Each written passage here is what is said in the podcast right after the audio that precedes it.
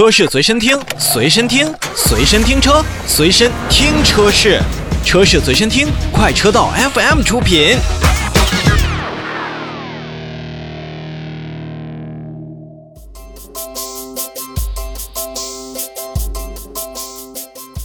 我们再来看一档召回。日前呢，宝马汽车中国贸易有限公司也是向国家的市场监督管理总局备案了召回计划。从即日起呢，要召回2020年6月5日至2020年6月22日这十八天之内生产的进口 M2 车辆，共计五台，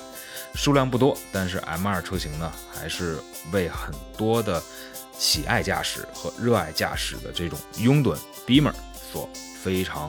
去憧憬的一台车型。那本次召回范围内的车辆呢，由于装配失误，在发动机的高压喷油嘴部件上面呢，可能会缺少去偶元件，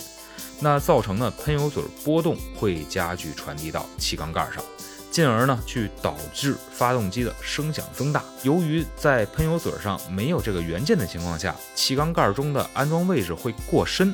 造成呢螺栓连接在喷油嘴上的燃油管路的预紧力也会增大，就可能在燃油的高压油轨的焊接点上产生震动或者断裂，进而会导致燃油的溢出，有起火的风险，存在比较大的安全隐患。所以，宝马中国呢也将为受到影响的这五辆车型进行免费的检查。就算是只有一个喷油嘴上缺少这个元器件，也将更换所有的零部件来完整的去消除这一档的安全隐患。可以说，不管是反应速度，还是在整个的处理方法上，那大家可能会说，你看这是 M 系列吧，是不是对于其他的车型就不是那么的重视了？车快也好，车慢也好，或者车贵也好，车不贵也罢，对于安全。对于这种召回的态度，宝马一直是走在前面的，所以这一件事儿，我觉得还是比较及时的。